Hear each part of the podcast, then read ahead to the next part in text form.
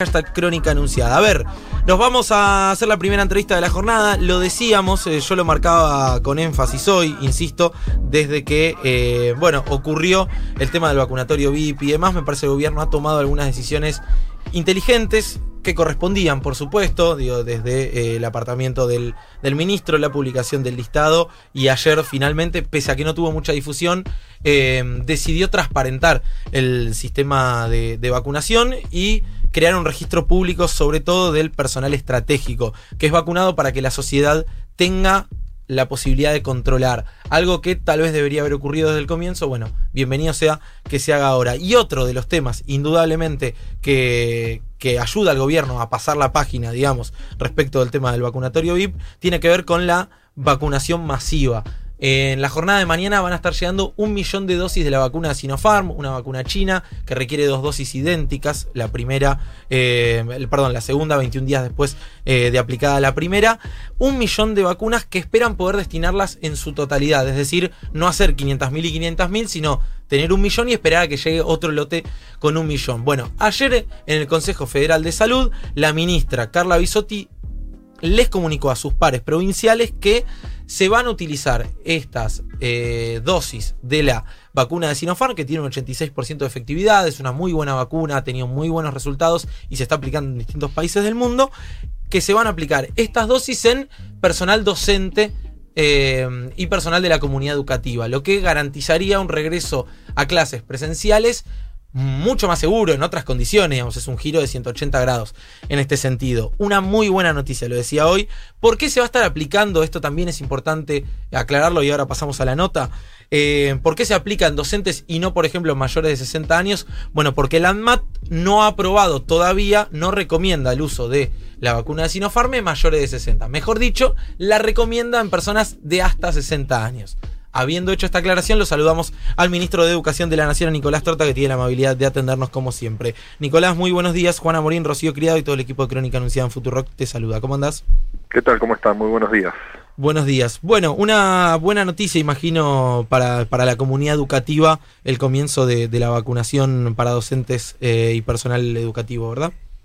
No, una muy buena noticia que reafirma el compromiso que asumió nuestro gobierno en el mes de noviembre cuando ubicó a, los docentes, auxiliares y no docentes de todo nuestro sistema educativo como grupo priorizado para acceder a la vacunación. Es uno de los cinco grupos priorizados y a partir de esta decisión del COFESA, el Consejo Federal de, de Salud, vamos a poder iniciar el proceso de vacunación de maestros y maestras, que en total son 1.450.000 personas, ¿no? desde la educación inicial hasta la educación superior, incluyendo todos los trabajadores de la educación, docentes y no docentes.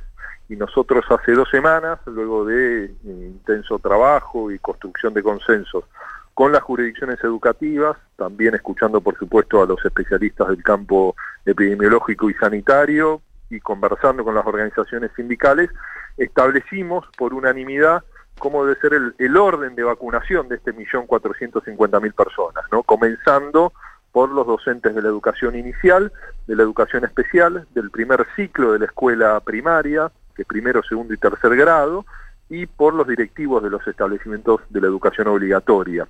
Uh -huh. Y eso nos lleva ¿no? a poder iniciar este proceso por estas 450 mil personas en todo el país. Eh, Nicolás, eh, uno, una pregunta bastante elemental que imagino eh, se, habrán planteado ya. Pero ¿por qué no comenzar las clases un mes después, por ejemplo, teniendo ya a buena parte o por lo menos a una buena porción de el personal educativo inmunizado?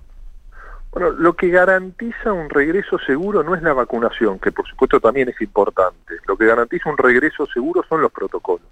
No solo en términos educativos, sino también en términos sociales. Porque aquí, como nuestro gobierno definió, hay que priorizar la vacunación de docentes y no docentes, pero no se vacunan a los estudiantes ¿no? de la educación obligatoria. Estamos hablando porque no hay en ningún país del mundo un proceso de vacunación de niños, niñas y adolescentes hasta el momento. Entonces, frente a eso, lo que permite que podamos transitar una nueva normalidad, para decirlo de alguna manera, hasta que superemos la pandemia, son los protocolos que durante el 2020 logramos demostrar que es posible un regreso cuidado a la escuela y es lo que se han desplegado varias jurisdicciones, no solo las cuatro jurisdicciones que han comenzado las clases en distintos niveles, grados, el 17 de febrero, sino también otras jurisdicciones que desde el mes de enero tienen las escuelas abiertas con actividades educativas y 14 jurisdicciones que están comenzando con protocolos estrictos el próximo primero de marzo, el próximo lunes. O sea, no se va a retrasar el regreso a clases esperando la inmunización de los docentes. No se retrasa el regreso a clases, digo, nosotros eso lo hemos planteado en el 2020, como también en esta agenda del 2021. Por supuesto, sí para nosotros es importante avanzar con la llegada de las dosis en la vacunación de toda la población argentina para recuperar esa normalidad que nos arrebató la, la pandemia y ser muy estrictos en los protocolos. Sabemos que es un día a día, ¿no? Tenemos que fiscalizar de manera constante no solo el cumplimiento de los protocolos, sino también la realidad epidemiológica, poner en valor lo que es la evidencia. Ayer conversaba con el presidente de la Sociedad de Pediatría Argentina, ¿no? Por supuesto, lo que sabemos hoy en el marco de la escuela y el COVID es muy distinto a lo que sabíamos hace un año, en el mes de marzo del 2020, pero inclusive hoy sabemos mucho más de lo que sabíamos en agosto cuando iniciamos el proceso de regreso a una presencialidad cuidada el 10 de agosto en la provincia de San Juan, el 12 de agosto en la provincia de Formosa, con avances y retrocesos que tuvimos que vivir también a lo largo del 2020, porque eran procesos de enorme complejidad como el que seguimos transitando en el presente. Tenemos que ser muy cuidadosos en cada una de las decisiones. Nicolás, ¿cómo estás? Rocío creo que te saluda. Eh, te quería consultar eh, en qué fecha tienen eh, pensado comenzar con esta vacunación y si además de la vacuna de Sinopharm, también dentro de este cronograma se espera contar con dosis de otras vacunas, por ejemplo el Sputnik. Bueno, por supuesto que para nosotros es importante eh, comenzar el despliegue de, este proceso de vacunación la semana próxima, con todo un proceso de inscripción de los docentes, porque eh, para poder vacunarse según el orden establecido hay que sumar también la decisión individual de cada docente de, acceder a la, aplicación de la, de la vacuna.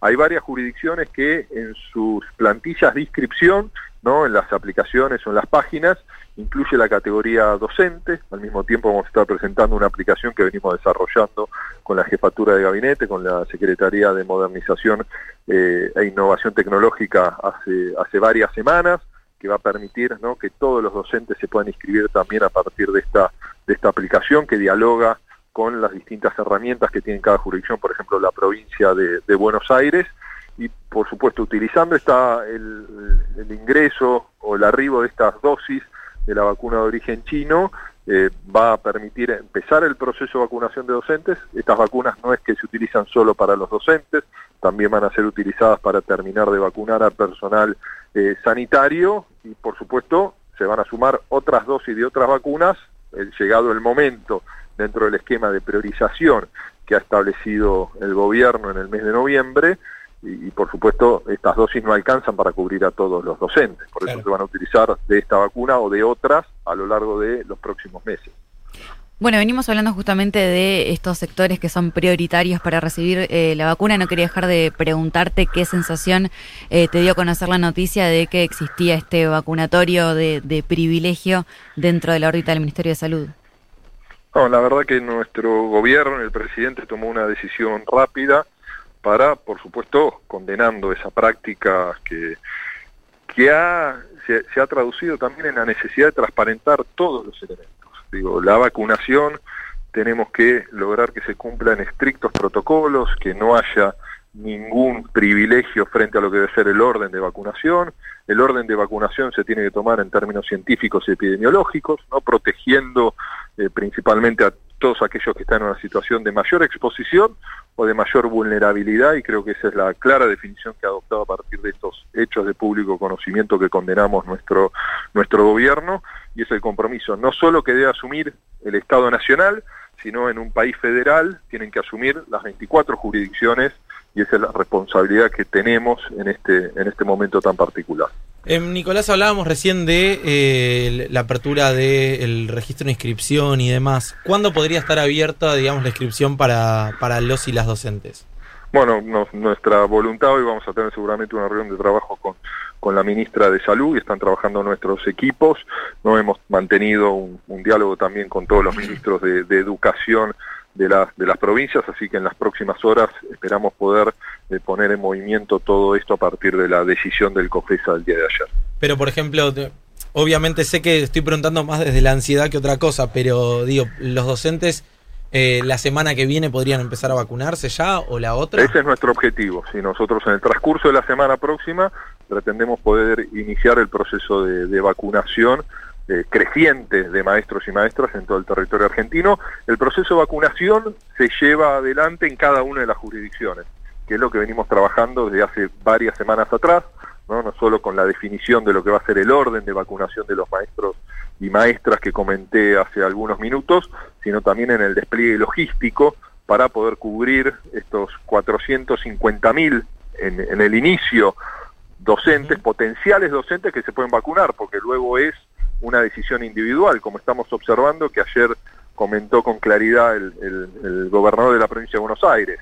No se vacunaron todavía todos los trabajadores de la sanidad de la provincia de Buenos Aires, porque es un proceso que demanda la inscripción, la voluntad del trabajador de la sanidad. Lo mismo no va a pasar con los docentes.